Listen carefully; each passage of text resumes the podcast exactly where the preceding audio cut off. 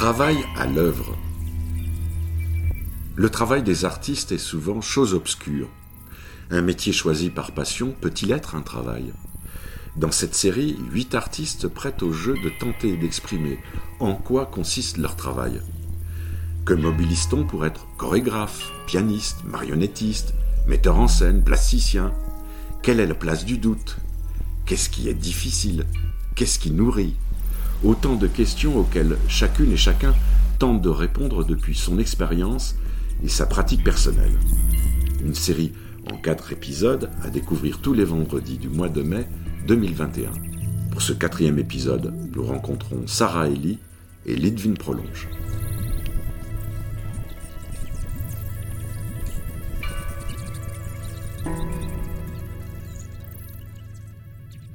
Moi, je suis comédienne et je suis marionnettiste. Et en fait, c'est c'est deux métiers, mais c'est aussi euh, un seul métier en fait, parce que on dit souvent. Euh, c'est drôle parce que quand on parle à des gens qui sont pas euh, comédiens ou comédiens marionnettistes, on a l'impression que c'est deux métiers, mais en fait, c'est évidemment le même métier puisque la marionnette c'est du théâtre et et donc voilà, je suis comédienne marionnettiste. Pour parler de ce que je fais, j'ai plus l'habitude maintenant de parler de pratique artistique et parce que le terme de pratique, il me va bien mieux que le terme de travail.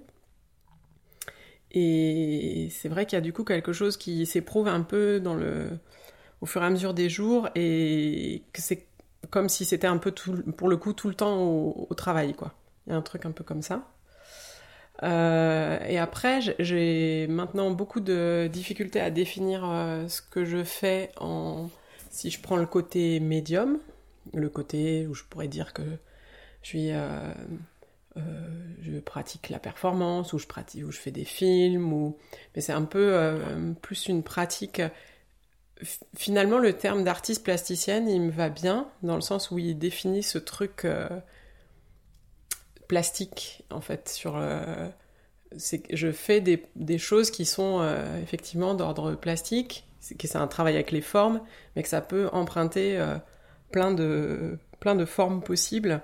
Et ça va être, euh, par exemple, euh, comme je dis souvent, si on me donne du temps, euh, je vais peut-être faire quelque chose qui a plus une dimension performantielle, mais si on me donne de l'espace et plusieurs espaces, eh bien, j'invente une exposition monographique où il va y avoir des différents projets, des images, des sons, des films.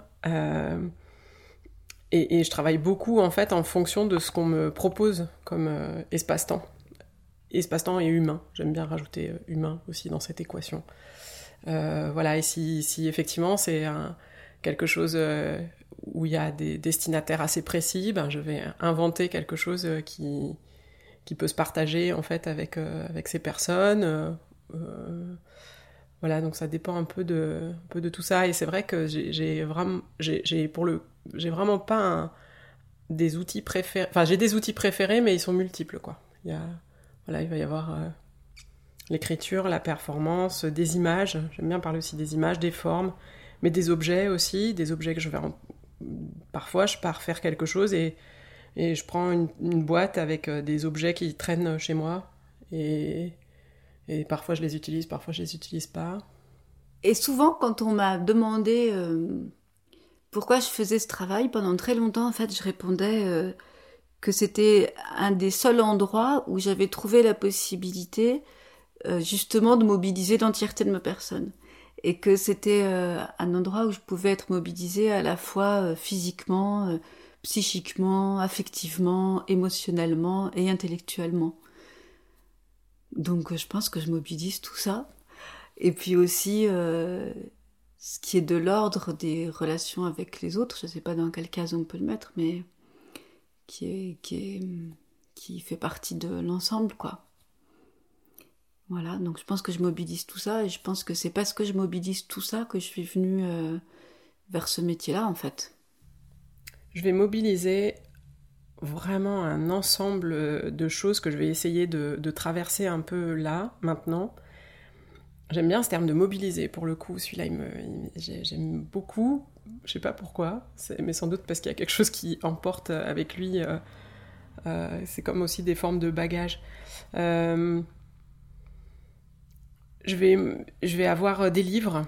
Et ça peut être des choses qui sont dans les livres, mais ça peut être aussi, par exemple, juste des titres de livres. Mais je sais aussi que j'ai souvent ce truc d'avoir plusieurs choses ouvertes au même moment, au même endroit.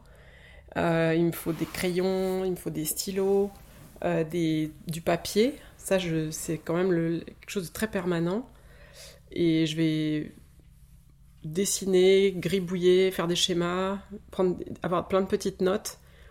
Et j'ai l'impression que ça tire des fils de plein d'endroits euh, dans mon cerveau. Et plus je, plus je vais mobiliser des choses comme ça de nature diverse, et plus ça va venir répondre à des espaces différents dans mon esprit et euh, venir se combiner pour euh, finalement aboutir à euh, une forme. Et qu'est-ce que je peux. Qu'est-ce que je mobilise Je vais avoir des images aussi récurrentes. Fait, ça va dépendre un peu de ce sur quoi je travaille, mais en fait, je vais aller comme ça un peu glaner à la fois chez moi, parfois un peu sur Internet aussi, des, des sortes de, connaissances comme ça autour de, ce sur quoi je travaille. Euh, et j'ai un, quelque chose dont j'ai absolument besoin, c'est de temps et d'une sorte de temps euh, qui se déroule. Euh, et, du temps sans, sans contrainte, quoi, sans pression à la fin. J'ai des temps, c'est vraiment des questions de temporalité, j'ai des temps où je vais travailler toute seule où j'ai vraiment besoin de, de rentrer en profondeur euh, dans, dans ce que je souhaite faire et, du coup c'est comme un temps d'atelier hein, pour le coup on est vraiment dans ce, cette espèce de temps. Et après ça va venir euh, se combiner avec d'autres euh, par exemple des conversations beaucoup et puis finalement je dirais quand même là quelque, chose qui va rentrer comme outil et comme comme personne avec lesquelles je travaille c'est vrai que vraiment l'activité d'enseignante, en fait, le fait de, dans une école d'art, le, fait de, de travailler, de mobiliser un certain nombre de choses dans ces endroits-là, enfin, il y a quelque chose qui se met au travail, en fait, euh, et qui me fait avancer sur mes propres projets. Euh, ça, c'est certain. Et il y a une espèce de bouillonnement ou de manière de, de partager les choses qui fait que que c'est au travail aussi dans cet endroit-là et dans ce lieu-là Alors, l'inspiration, moi je trouve, j'ai un rapport un peu compliqué avec ce terme-là, parce que je trouve que dans, il y a quelque chose de très juste dans ce terme, dans le sens où il réfère euh, à la respiration. Et je trouve dans, cette question du théâtre ou de l'interprétation, il y a cette question de la respiration et de donner de l'air et de, faire circuler quelque chose de cet ordre-là. Après, moi, je suis toujours un peu gênée par ce terme d'inspiration parce que j'ai l'impression que c'est comme si. Euh, d'abord, il y a une référence quand même un peu euh, spirituelle dans laquelle moi je me retrouve pas, de quelque chose qui descendrait, qui nous emplirait, euh, de quelque chose qui nous traverserait. Moi, je me retrouve pas tellement dans cette dans cette vision-là, donc. Bon, pour moi, c'est un terme voilà, qui a cette ambiguïté-là. Et euh, alors, euh, les idées, je sais pas si c'est des idées qui, nous, qui font qu'on travaille. Je trouve que c'est plus une manière de mobiliser des choses qui nous entourent. Voilà, c'est pour ça que ce truc d'inspiration, euh, il ne convient pas complètement parce qu'on a l'impression que ça vient de nulle part. Et en fait, j'ai l'impression que quand on travaille, on mobilise euh, ce qu'on est nous, mais on mobilise aussi tout ce qu'on attrape de l'extérieur et qui nous entoure et qui fait le monde et qui fait notre rapport au monde. Voilà, et après je pense que c'est assez différent euh, suivant comment on travaille aussi. Parce que si on travaille, euh, c'est particulier la, la place d'interprète parce qu'elle peut être complètement différente. On peut travailler avec des gens qui ont une idée très précise de ce qu'ils ont envie que fasse le, comédien et comédien marionnettiste en l'occurrence. Et dans ce cas-là, euh, l'inspiration, elle est à la fois euh, la demande de l'autre et comment on reçoit la demande de l'autre et ce qu'on sait mais qu'on ne sait pas qu'on sait. Enfin, Je pense que c'est ça aussi quand on est sur scène et qu'on fait un travail d'interprétation, on utilise sans le savoir tout ce qu'on sait. Et qu'on mobilise à ce moment-là parce que ça a laissé des traces euh, d'expérience antérieure. Je pense que c'est plus ça que la question des idées. Et après, pour moi, la question des idées, elle se pose, et encore sûrement pas comme ça, je pense dans le quand je suis plus en position de porter des projets ou d'avoir envie d'un projet et d'en être à l'origine. Mais là encore, c'est pas tellement une question d'idée ou d'inspiration pour moi. C'est plus une question de d'envie à un moment. De dire tiens, là il y a un truc qui me préoccupe ou qui me touche ou qui me questionne et j'ai envie de le partager, voilà.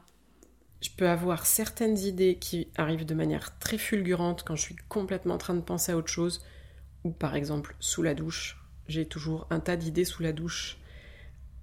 En fait, il y a tout un, ensemble comme ça d'idées qui affleurent et qui après qui disparaissent ou qui qui restent.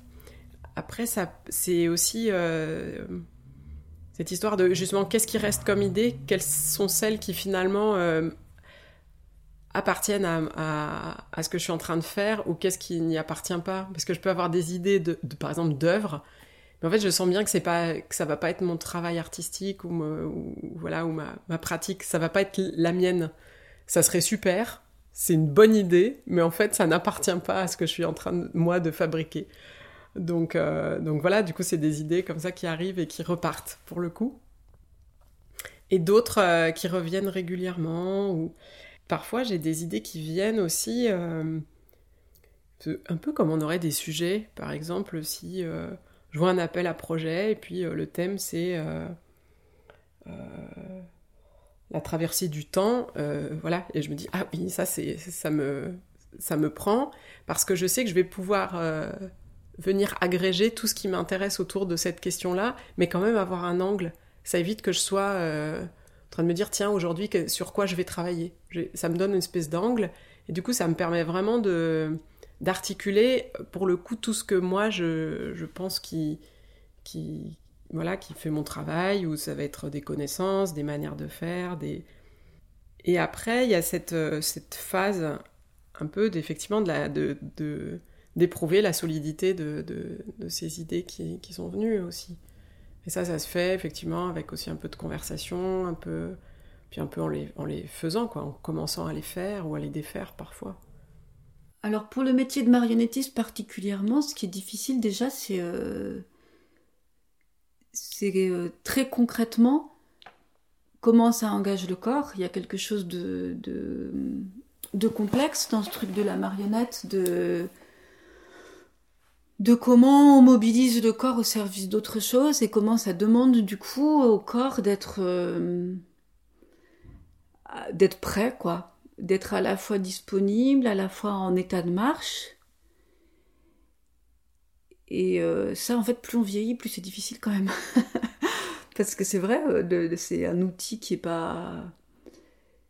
C'est un outil qui est pas mécanique, quoi. On remet pas de l'huile quand on veut, etc. Donc déjà avoir un outil euh, en état de marche, c'est pas si simple, je trouve. Après.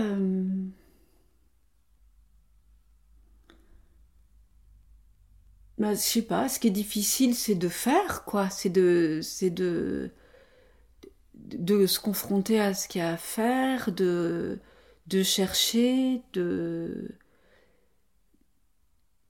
d'aller au bout de quelque chose, de pas se satisfaire de, la première chose qu'on trouve, de pas se décourager de ce qu'on trouve pas. C'est ça qui est difficile, je trouve. C'est tout ce parcours-là de la recherche. Euh, qu'il n'y a pas de limite aussi. Ça peut durer indéfiniment, ça peut.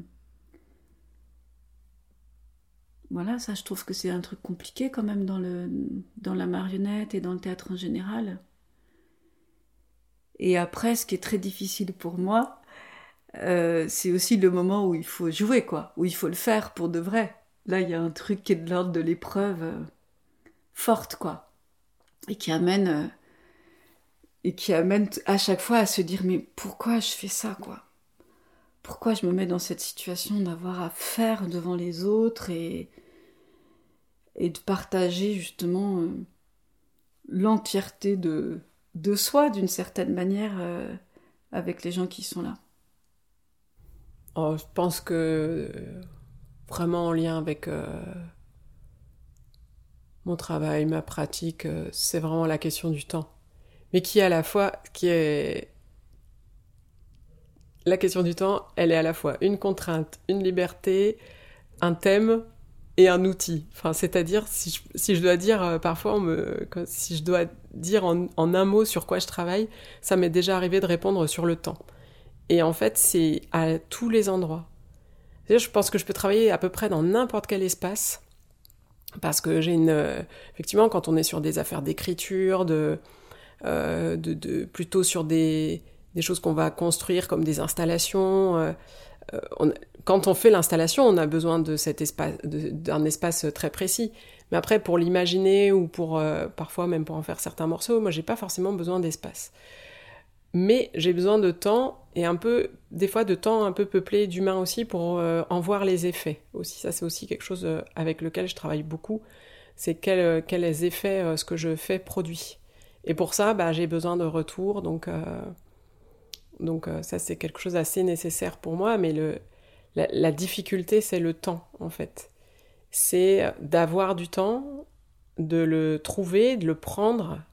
Et c'est vrai que c'est comme une sorte de matériau qui, chez moi, se laisse pas attraper facilement euh, pour des questions de conditions euh, matérielles. Et peut-être aussi parce que je, je, je sais pas bien faire. Je pense aussi qu'il y a quelque chose que je sais pas bien faire avec le temps, qui fait que c'est à la fois un problème et sa solution. Donc je vais, euh, ce qui fait que je me retrouve à faire des conférences autour du, du fait d'être en retard ou de pas avoir le temps et que du coup ça vient le, ça devient le sujet et ça se mord un peu la queue. Et puis du coup c'est le serpent qui se mord la queue c'est Ouroboros. Et puis ça m'intéresse. Et puis du coup je vais aller faire des recherches autour de ça. Et, c'est comme aussi d'une contrainte et d'une difficulté qui qui devient euh, finalement le moteur euh, ou le gasoil pour le pour le, le travail quoi.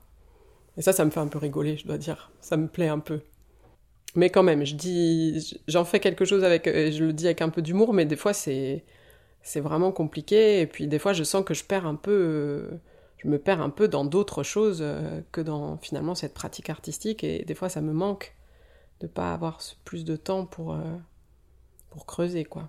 Et ça, c'est vraiment dû effectivement aux conditions matérielles, au fait que je sois polyactive, que j'ai plusieurs activités aussi pour pouvoir avoir des rémunérations autres. Euh, ça, c'est une question de choix aussi. C'est-à-dire, j'ai fait le choix de de, de pas, de, j'allais dire, de pas batailler pour vivre euh, de ce que je fais. Donc, ce qui est assez rien que le terme de choisir de pas batailler, euh, c'est vraiment un, ça dit quelque chose quand même de, des conditions dans lesquelles parfois les artistes vivent. Et puis après, après une histoire de, de, vie de famille aussi, avec un petit enfant qui, prend beaucoup de temps aussi, mais, mais c'est aussi un temps d'expérience. Donc ça, ça, il y a une espèce de vase communicant quand même euh, entre ces deux affaires-là.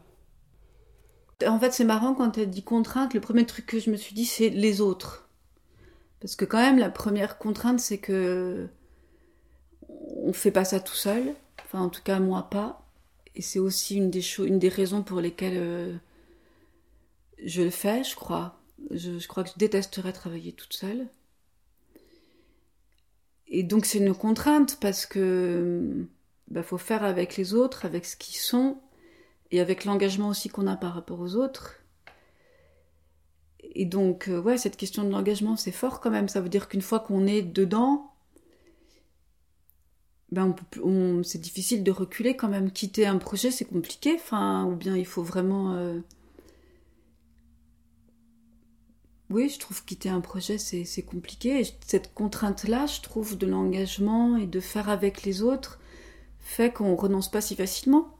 Que même quand c'est difficile, euh, on y est, on y est ensemble et on. Enfin, moi, je sens ça en tout cas, que je dois aux autres aussi de, de continuer euh, à faire euh, malgré les difficultés et à pas partir en courant chaque fois que ça me paraît compliqué. Donc ça, je trouve que c'est une contrainte extrêmement stimulante. En plus du fait que les autres, euh, il n'y a pas que la question de l'engagement, il y a aussi de,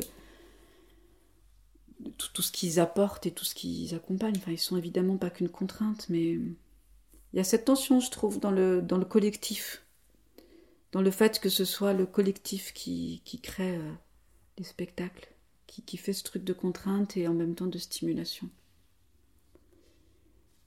Je crois que ça, c'est la plus grande pour moi.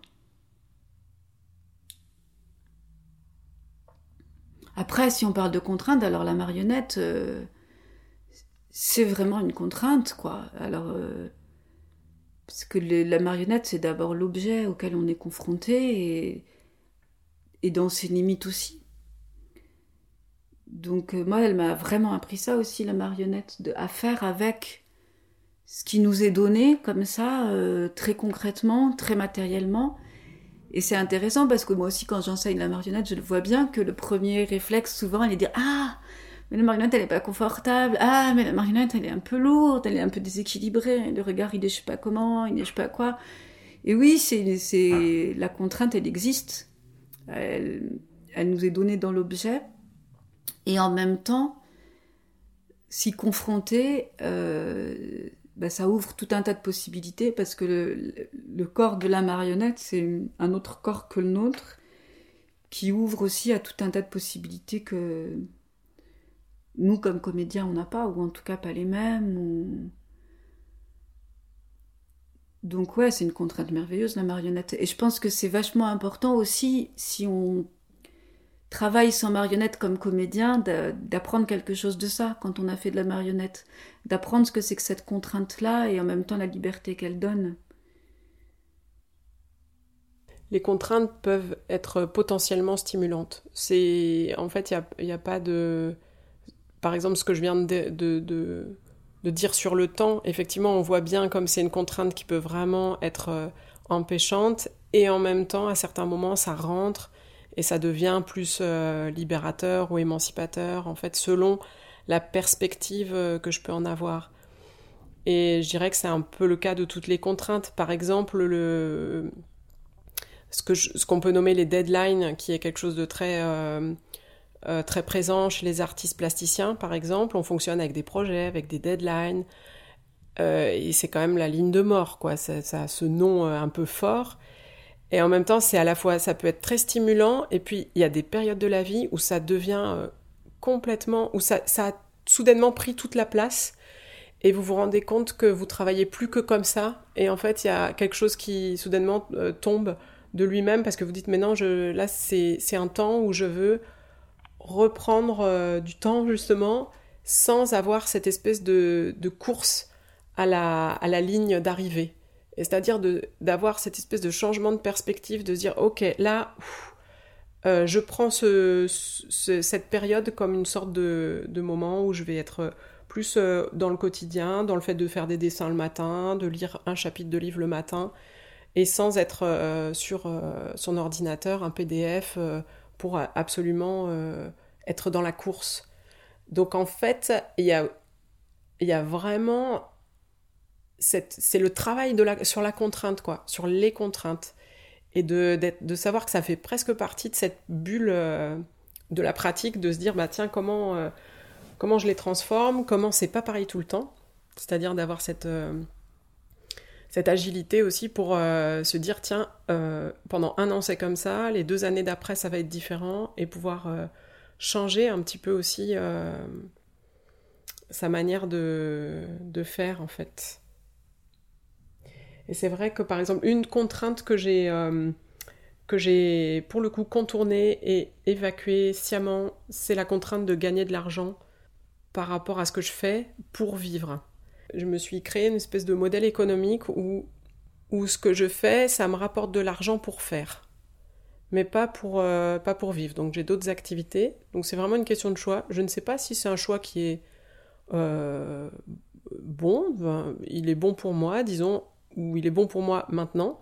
Peut-être ça ne sera pas le cas euh, tout au long de ma vie. Ça n'a pas toujours été le cas. Il y a eu des moments où, effectivement. Euh, mais c'est une période où j'appelais ça mettre tous ses œufs dans le même panier.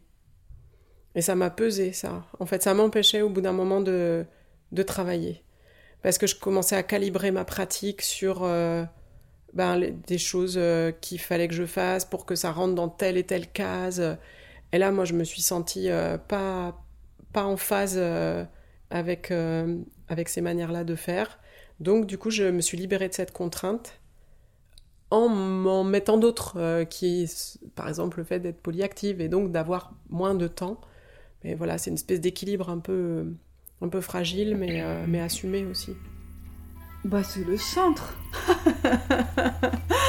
le doute, c'est le centre. C'est ce qui, c'est le moteur. Enfin, pour oui, je crois vraiment quoi. Le doute, c'est il n'y a, a, rien de simple jamais. Enfin, moi, je doute tout le temps de me dire est-ce que est-ce que c'est ce projet-là qu'il faut faire? Est-ce que c'est comme ça qu'il faut le faire? Est-ce que j'ai raison d'être là? Est-ce que ça a du sens d'être là? Est-ce que c'est comme ça qu'il faut parler de, de ce truc-là? Est-ce que c'est la bonne marionnette? Est-ce que c'est est-ce que c'est de la marionnette qu'il faut faire? Est-ce que c'est voilà Oui, pour moi, c'est vraiment le centre, quoi, le doute. Sinon, c'est pas, pas vivant. Et puis c'est ça qui fait aussi qu'on en part et qu'on en revient. Enfin, moi, je, qu'on y revient. Je trouve qu'il n'y a pas une manière de, de faire les choses, il n'y a pas une manière de partager ce qu'on a envie de partager. Et donc le doute, c'est ce qui permet de se redire à des moments, bah si, c'est bien de cette manière-là que j'ai envie de partager des choses et, et du coup plus largement de... Enfin, c'est un peu de dire ça, mais quand même d'être au monde, quoi, de, de, de faire ce qu'on a à faire, ça pourrait être autre chose. Et donc douter, ça permet de réinterroger ça, et en tout cas, moi, c'est quelque chose que je réinterroge tout le temps. Parce que pour moi, ça n'a pas été du tout une évidence. Il y a des gens qui disent Moi, depuis petit, j'ai pensé faire ça, ou je fais quoi, ou je sais que c'est ça qu'il faut que je fasse dans la vie. Moi, pas du tout. Hein. C'est une question que je me repose tout le temps, quoi. Et je pense qu'il y a plein d'autres choses que j'aurais pu faire dans la vie. Mais en même temps, euh... en même temps, quand même, j'y reviens. Donc je me dis, je doute, mais quand même, le doute fait aussi que je sais pourquoi je reviens euh, à faire cette chose-là. Donc c'est le doute qui permet aussi de renforcer le choix de faire. Euh, c'est assez présent. Et c'est comme une sorte. Euh, je peux dire que donc la question du doute, le fait de quand même sans arrêt être un petit peu à l'affût de est-ce que ça fonctionne et pour qui ça fonctionne et comment ça fonctionne. Est-ce que ça fonctionne pour moi à ce moment-là, mais surtout, je crois vraiment, est-ce que ça fonctionne pour les autres qui sont présents à ce que je fais ou qui vont être, qui vont l'être? Je pense que j'ai une espèce quand même de vigilance par rapport à ça. Euh, mais qui est comme devenu un animal familier. Donc c'est une espèce de chose. Euh, c'est quelque chose avec laquelle je suis euh, assez à l'aise, même si des fois, quand même, c'est un, peu difficile. Parce que soudainement je me mets à douter euh, euh, trop en fait. Et du coup ça m'empêche de faire et j'ai l'impression que ce que je fais est, complètement nul soudain. Et là je me dis bon là c'est un peu trop donc euh, donc j'essaye de me réassurer d'avoir un peu de confiance et d'être et, d'être plus à l'aise. Mais par exemple oui en fait il plein c'est ce que j'aime bien avec le doute c'est qu'il y a plein de natures de doute. Il y a plein de natures de doutes différentes en fait. Euh, il y a le, le, fameux petit doute euh, que j'ai appris à apprivoiser, c'est pour ça que je parle d'animal familier, mais le petit doute euh, du quart d'heure avant la performance où vous dites mais pourquoi, pourquoi je fais ça? Pourquoi diable je fais ça? Pourquoi je fais pas de la peinture? Pourquoi je fais pas des objets qui sont exposés et où je ne suis pas obligée dans un quart d'heure d'aller devant des gens faire quelque chose que j'ai prévu de faire mais qu'en fait je ne veux pas faire présentement?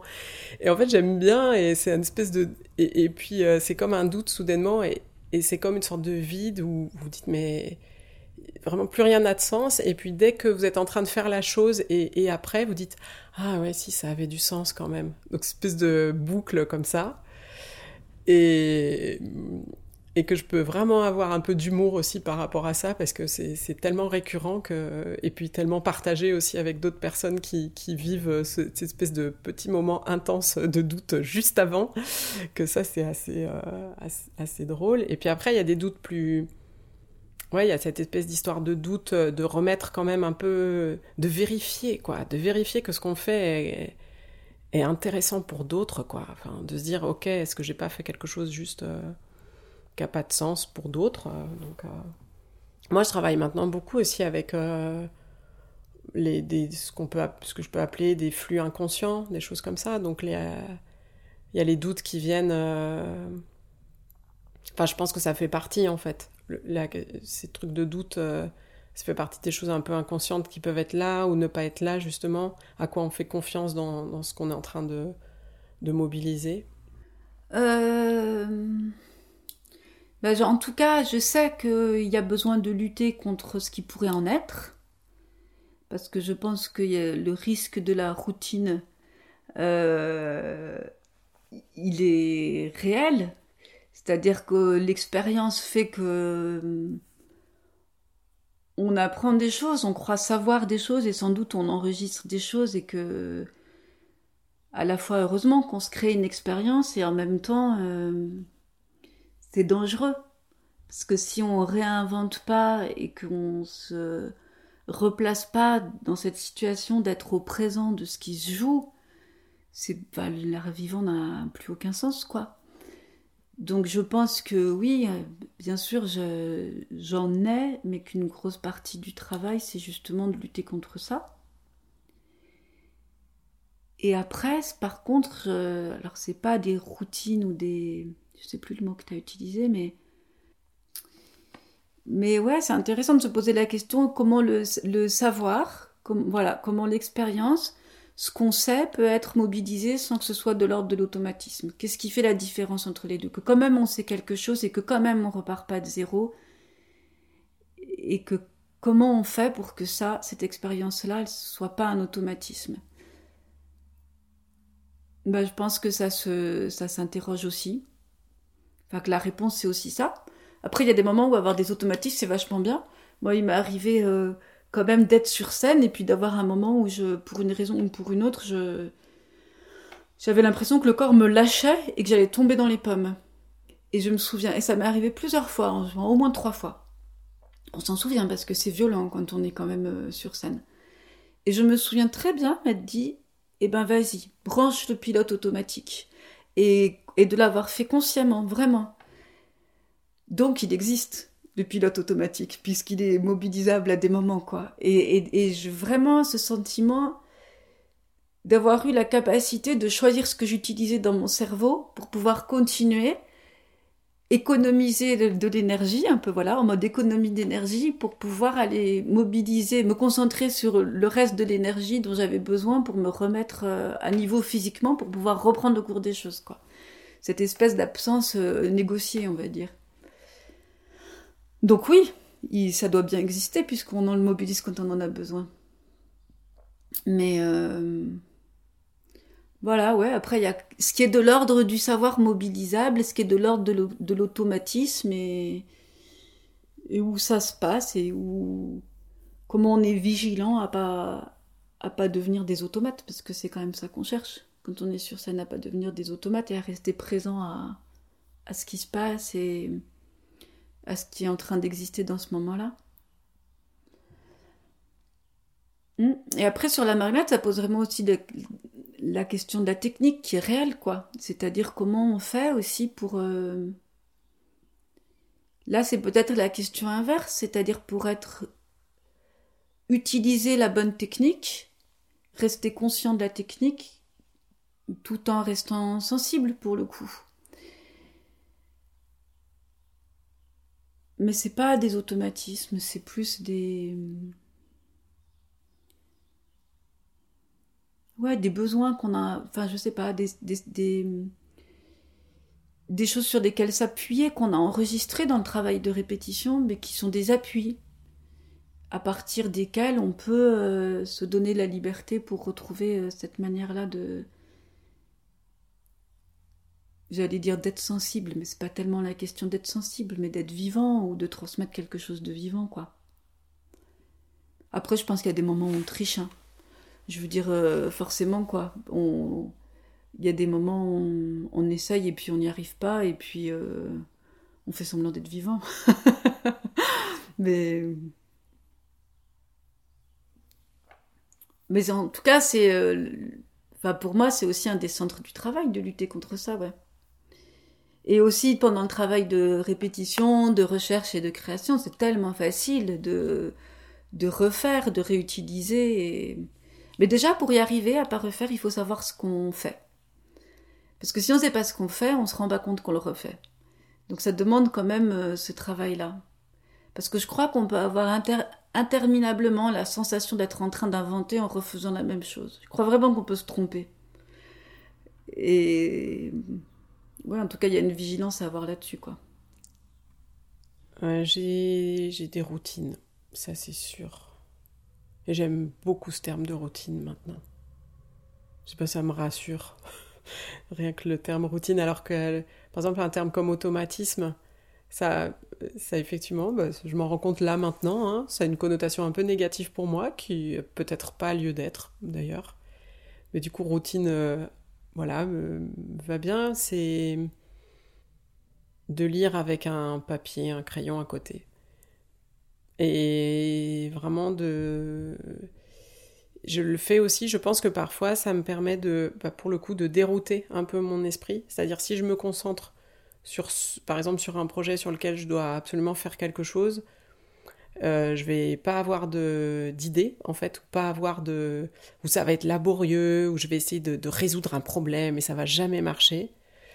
Euh, donc ça va être toujours de dérouter. Ou alors par exemple, euh, j'adore aller à des conférences parce que quand je vais à des conférences et que j'entends des gens parler, si c'est bon, eh ben ça me ça me permet moi de savoir où je suis moi en fait. Et j'ai toujours des idées quand je suis en train de faire autre chose. Donc par exemple, le fait de lire, eh ben ça me je pense que comme je suis concentrée sur autre chose, soudainement je lâche quelque chose et j'ouvre un peu des vannes et du coup j'ai finalement les les choses qui me viennent à l'esprit et qui sont euh, plutôt assez pertinentes. Alors si je me concentre trop fort, ça fonctionne pas. Donc je sais aussi les routines que je dois pas avoir. Moi, j'ai pas l'impression que moi euh, j'apporte quelque chose aux autres seul ou quelque chose que personne d'autre pourrait apporter ou je sais pas quoi. Mais le métier, oui, je pense que c'est. Euh, enfin, je pense vraiment que le fait qu'il existe ou pas euh, du spectacle vivant, et en l'occurrence de la marionnette d'ailleurs, ça change quelque chose au monde, ça oui, c'est sûr pour moi. Parce que. Euh, bon, en plus en ce moment, c'est vrai, la question elle se pose vraiment, quoi. Mais. Moi, chaque fois que je vais au théâtre, je me dis, tant qu'on a des endroits comme ça, où il y a des gens qui viennent partager un moment, euh, où on a fait autant de choses pour que ce moment soit possible, où il y a autant de gens qui se sont mobilisés, où il y a des gens qui ont répondu, euh, où il y a un lieu qui a été créé pour ça, et que ce moment, euh, il produit rien d'autre que le plaisir d'être là, l'émotion, le plaisir d'être ensemble, etc., eh ben ça vaut la peine pour moi, il y a quelque chose de très très grand quoi dans le dans l'acte gratuit de faire ça. Et ouais, pour moi ça, ça a vraiment du sens. Après, euh, oui, l'art de la marionnette aussi, pour moi, ça a vraiment du sens. Enfin, ce, ce... c'est pareil, cette magie-là de dire qu'on rassemble des gens qui sont capables d'accepter de jouer le jeu, de de faire semblant de croire que un petit bonhomme de 20 cm, il leur raconte des trucs, il vit des émotions, etc.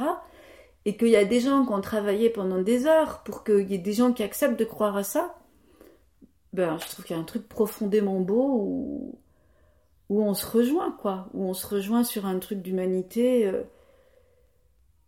qui est très fort, qui se passe de mots aussi, enfin, ou qui se passe pas de mots. C'est important qu'on discute à quoi ça sert et tout ça, mais en même temps, c'est quoi et, et, le théâtre et la marionnette, c'est, c'est depuis toujours. Depuis toujours, on a représenté, euh, mis en image, euh, ritualisé euh, des, moments de la vie. Et ça, ça peut pas être un hasard, quoi. C'est qu'on en a besoin, et je crois qu'on en a besoin profondément, et aussi collectivement pour justement donner du sens à des choses. À des choses, à plus que des choses, donner du sens à, donner du sens à ce qu'on partage euh, collectivement qui fait notre humanité, quoi. Et c'est à la fois très simple. C'est à la fois très simple parce que c'est un acte tellement euh, naturel, en fait. Très tôt, les enfants, ils, ils représentent, ils jouent. Il y a un truc dans la question du jeu qui est extrêmement simple. Et qu'on passe tant d'énergie à essayer de jouer et de jouer bien, et eh ben moi je trouve ça beau. Alors que c'est si simple a priori, voilà. Il y a un mystère là quand même un peu. Un vrai, un vrai mystère qui fait qu'on fait ça, qu'on a envie de le faire et puis qu'il y a des gens qui ont envie à des moments de le voir.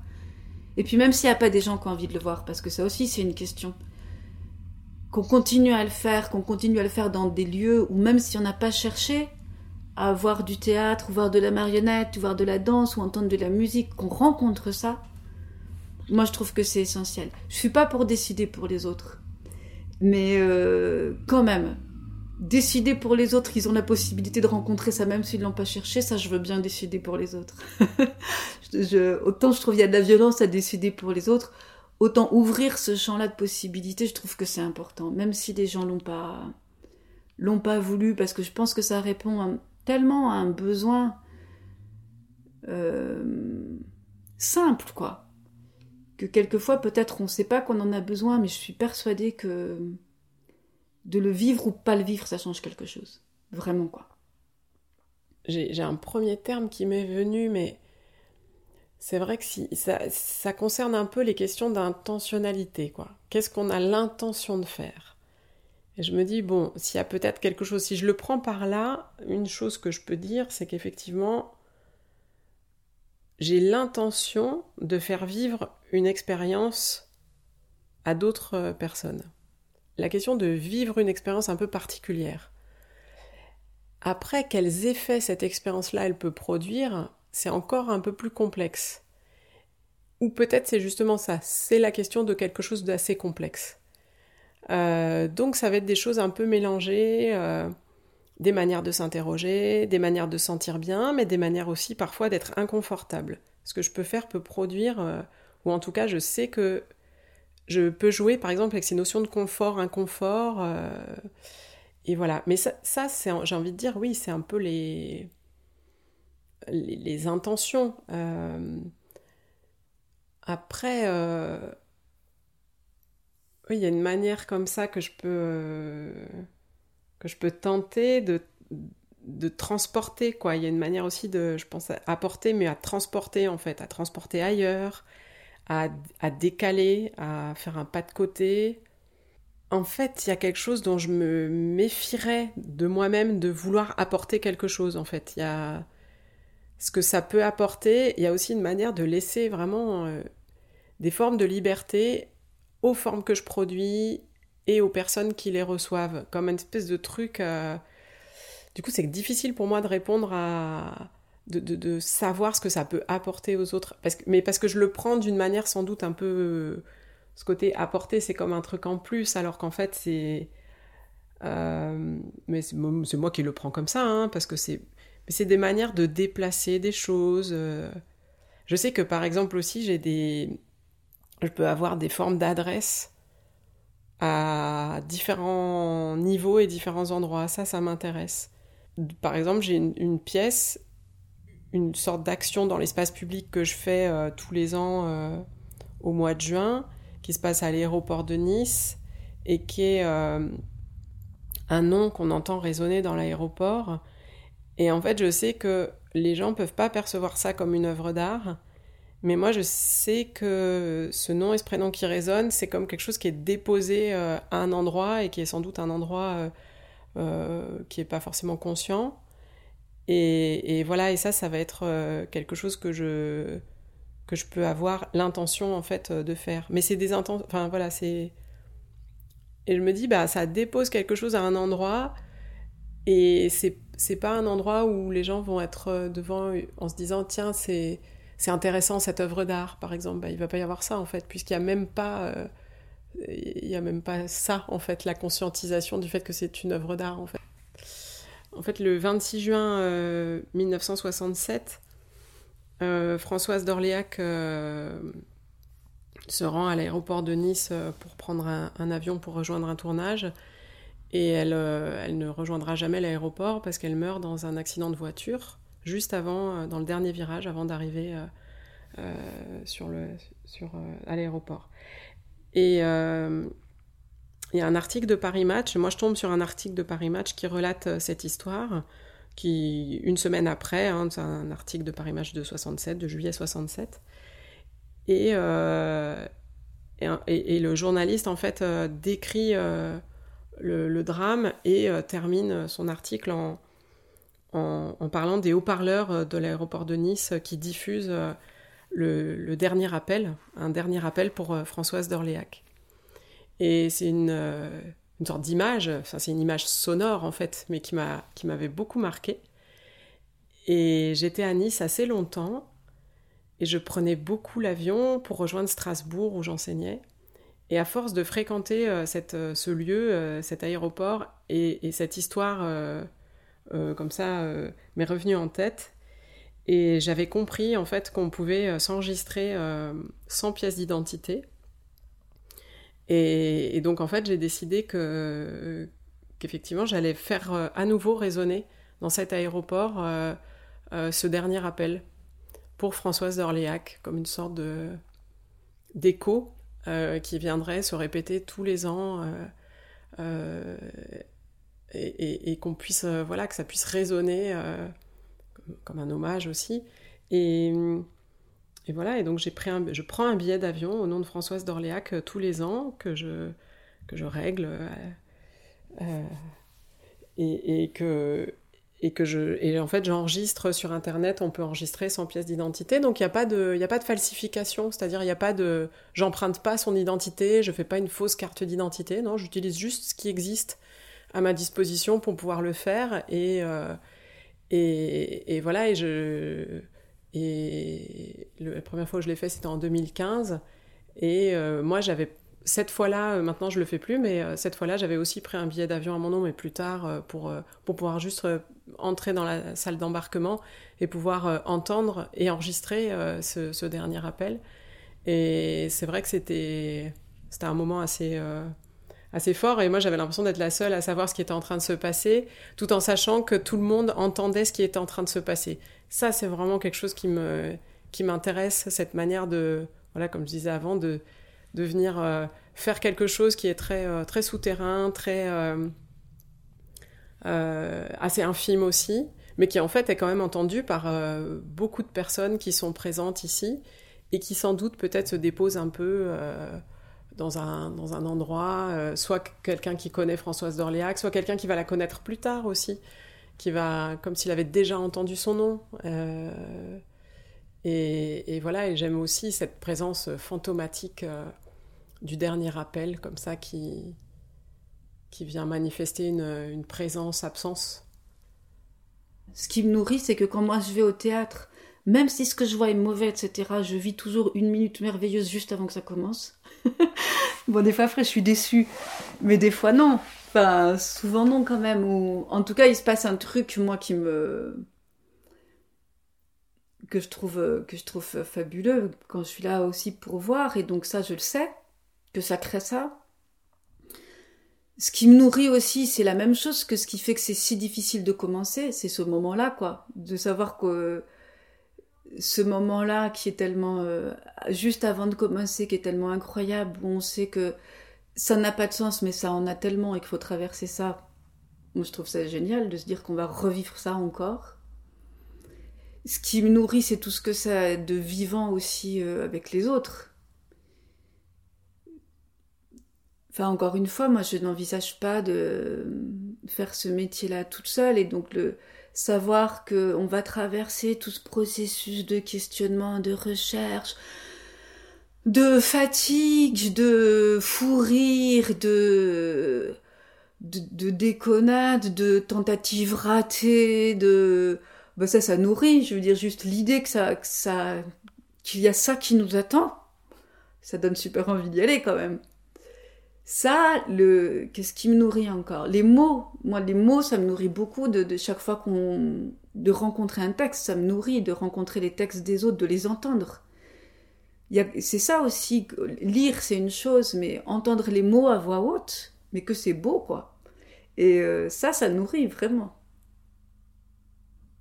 Ouais, la poésie, ça nourrit. C'est sûr. Moi, ce que j'aime bien, quand je fais ça, c'est qu'en fait, euh, je vais aller chercher dans plein de domaines différents. Par exemple, il y a ça, il y a cette partie-là. Je vais aller chercher des sortes de connaissances ou des manières de faire. D'ailleurs, ça peut être soit des choses euh, comme ça plus intellectuelles, soit des choses plus matérielles, que soudainement vous avez besoin de savoir comment installer une serrure. Et donc vous allez devoir aller chercher quelqu'un qui sait installer une serrure pour vous montrer ou apprendre vous-même. Et puis après, il faut comprendre euh, tel schéma de cybernétique parce que votre projet, il nécessite, vous dites soudainement, mais évidemment, il faut que j'ai ce schéma-là dans mon, dans mon installation. Donc du coup, il faut lire euh, des choses liées à la cybernétique. Et puis après, vous avez besoin de encore euh, une autre, euh, d'autres types de connaissances, etc. Et, et ça vous fait aller dans des endroits improbables où il y a aucun autre, euh, ou en tout cas, moi, j'ai pas vu passer d'autres métiers où c'était autant le cas. Et ça, ça me réjouit. Voilà, donc ce que ça me nourrit, c'est que ça me donne de l'espèce de joie de pouvoir aller dans, dans plein d'endroits extrêmement différents, de lieux et donc, évidemment aussi, bien sûr, de rencontrer des gens très différents les uns des autres. Que moi, c'est ça qui m'intéresse euh, aussi beaucoup, beaucoup dans des rencontres euh, improbables. Et dans plein de domaines, à toutes les échelles possibles et imaginables, euh, voire même, effectivement, maintenant on parle. Enfin, il y a aussi des. Ça peut être aussi avec des, des histoires d'animaux et de choses comme ça, en fait. Je trouve ça tellement pluriel. En fait, ça me ça contente chez moi une curiosité, un désir d'apprendre, un désir de et de comprendre dans le sens de prendre avec moi euh, plein de petites choses et ou des plein de grandes choses et puis d'aller euh, cheminer comme ça un peu euh, et d'aller fureter dans tous les endroits quoi.